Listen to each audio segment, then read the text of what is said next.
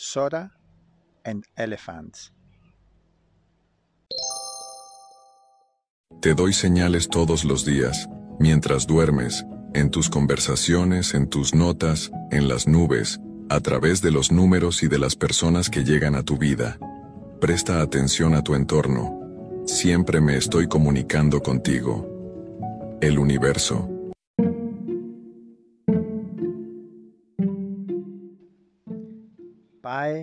Pae, pae.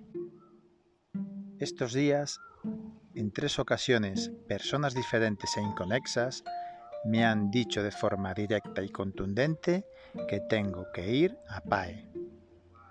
Por supuesto, les haré caso.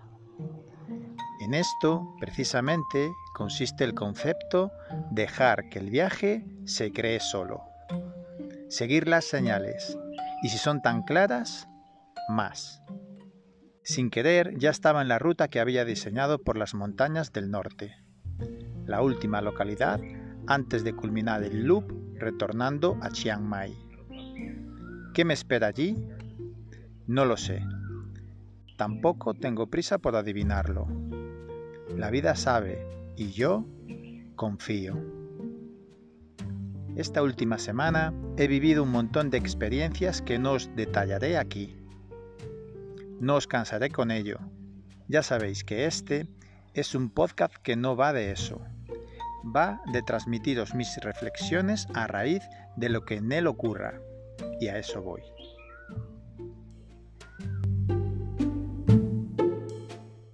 Lunes, 19 de febrero. Mae Hong Song. OpenAI acaba de lanzar Sora, una herramienta de creación de vídeo a partir de texto. He flipado al ver la factura de lo que es capaz de hacer. En la actualidad ya permite a los desarrolladores crear vídeos de hasta un minuto de factura perfecta. ¿Os imagináis las aplicaciones e implicaciones de esto? Se viene películas y documentales autogenerados a partir de un guion. Podrás escribir un sueño o una idea al instante y obtendrás un vídeo con todo lujo de detalles, incluso aplicaciones para publicidad, imagen, redes sociales. Es realmente impresionante. Para mí, un antes y un después. Una de estas cosas que cambian el paradigma actual una tecnología que se percibe diferente. Algo así como ocurrió cuando se descubrió la electricidad, Internet o con la llegada del primer iPhone. Si ya en su momento, hace poco más de un año, nos impresionó su capacidad de generación de imágenes a partir de texto, esto es exponencialmente más potente. Te recomiendo ver su web. Te la dejo en las notas del episodio.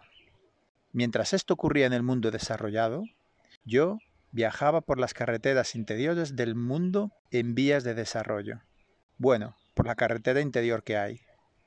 Observando a los lugareños cuidar sus campos, a los niños ayudando en las tareas del negocio familiar y a las modestas construcciones de casas humildes. Moradas basiquísimas, diáfanas, con muy pocas cosas y colchones en el suelo como lujo. ¿Puede ser real tanto contraste? ¿Podemos estar en el mismo mundo? En mi teoría de los microuniversos del episodio 56 hablo de ello. Tres días en Chiang Mai me sirvieron para bajar las sensaciones de asfalto, descubrir esta bonita ciudad, que tras Bangkok me parece más un pueblo, y hacerme con una moto, una scooter Honda DV160.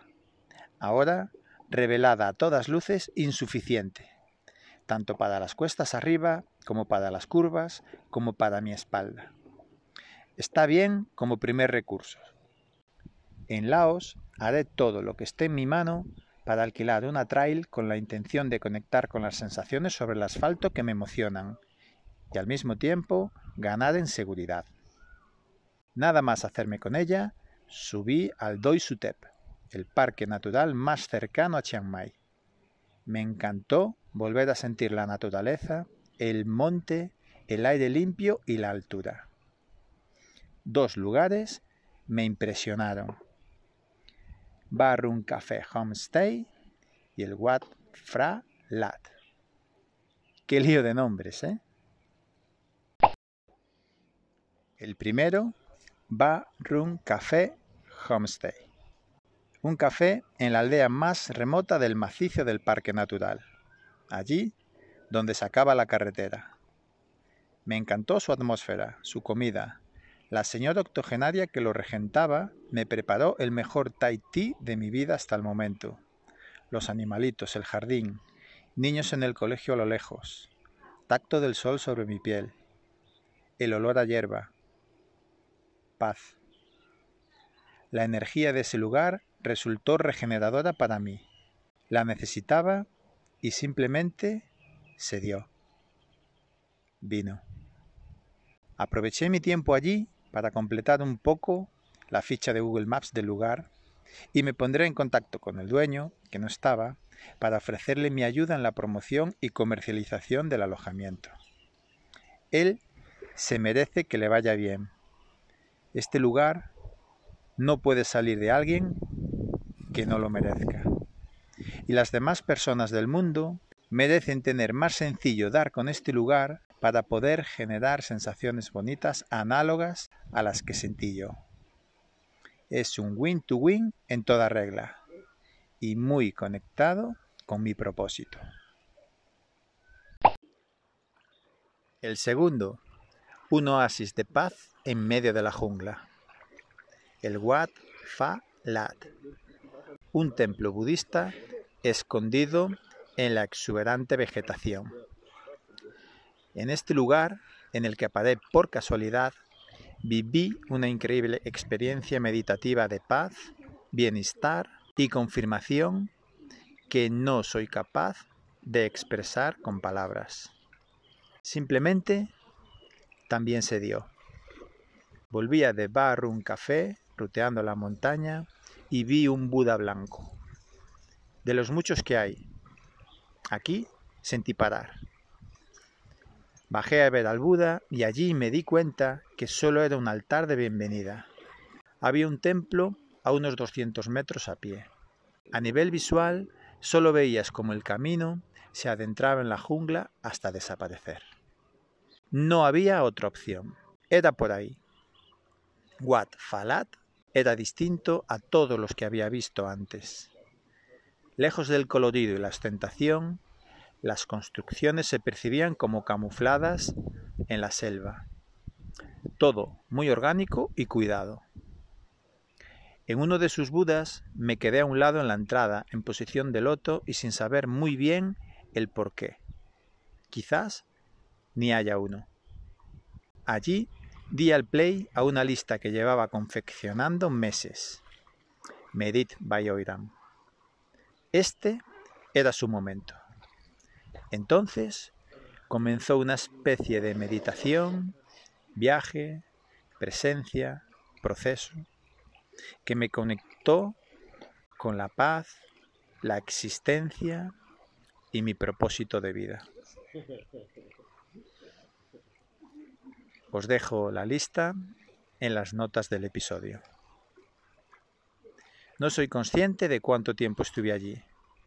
Media hora, una hora, dos, de lo que sí lo soy es de que tenía el sentido de confirmación. Siento gratitud y claridad. Namaste. En mis últimos cinco días por el loop de las montañas del norte de Tailandia, dormí desde en un cuarto pequeño con cuatro personas a seis euros la noche con desayuno, a un resort en la selva por 19 donde amplié mi estancia. He visto elefantes, unos en granjas en semilibertad toqueteados por turistas para la foto, otros en un recinto vallado de apenas 100 metros cuadrados y otros en plena libertad, respeto y cuidado. Esto último ocurrió gracias a Jesús Calleja y a mi organización alemana. Tengo por costumbre salvar en Google Maps lugares que me interesan o que la gente me recomienda. Es muy cómodo y visual, te lo recomiendo. Cuando vi su programa en Tailandia, no lo dudé. Quería conocer este santuario y lo hice realidad. No es fácil llegar. Aún así, si lo consigues, merece con creces el esfuerzo, como tantas otras cosas en la vida. Un resort de lujo con elefantes libres, solo tutorizados, y sin marañas de gente queriendo tocarlos y hacerse fotos con ellos. Comida excelente, a precio normal y todo con fines benéficos. Maravilla. Os dejo el link en las notas del episodio. En mi ruta por el parque natural vi a niños, muchos no van a la escuela, ayudan en el negocio o en los cultivos. Vi a muchos viajando tapados del sol totalmente cubiertos con una sábana para preservar una tez lo menos oscura posible y en forma directamente proporcional aumentar las oportunidades en su microuniverso, donde la piel oscura, simplemente por oscura, hace más difícil transitar ciertos caminos. Sí, tristemente, así seguimos en pleno 2024. También se dio a asistir a Andrea, una turista alemana que se había caído de la moto hacía apenas un par de minutos. Viajaba con tres compañeros más que no se habían enterado.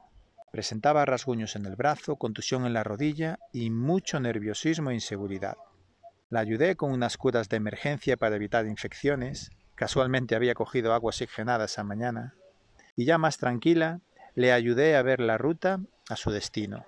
Casi una hora y tras comprobar que la moto respondía, decidí acompañarla, porque aunque no tenía más dolor que el brazo dañado y la rodilla hinchada, se mostraba del todo incapaz de llegar. No entendía el GPS. Cero. Apostó todo por seguir a los compañeros y quizás eso le hiciese forzar su ritmo y como consecuencia la caída. Quizás. Dependencia por no invertir 10 minutos de su vida en entender cómo funciona y practicar. Sí, a esa distancia está ella y cada uno de vosotros. Me viene que tengo este episodio con Pabre pendiente, desde aquel día de mayo de 2019, cuando la encontré en la cuneta desorientada en algún lugar de Acosta da Morte. Pabre, te prometo que lo haremos. En la ruta me aseguré de ir bien despacio, no quería que se volviese a ver obligada a seguir mi ritmo. Mientras los compañeros esperaban en destino, nosotros hicimos una ruta preciosa en la que hasta la policía le mejoró las curas al explicarles en un control rutinario lo que había ocurrido. Cuando llegamos, Andrea se mostró muy agradecida. Quería pagarme y se lo cambié por un abrazo y un compromiso que estaba en su mano aprender cómo funciona el GPS. Me lo prometió y me invitó insistentemente a su casa en Baden-Baden, justo en la misma localidad del sur de Alemania donde vive mi amigo Dave, a quien conocí en Croacia el año pasado. ¿Os acordáis? Todo está a un clic. Sé consciente de tus posibilidades y de tu capacidad. Do it yourself. Episodio 71 hazte lo más independiente posible. Ganarás libertad y seguridad.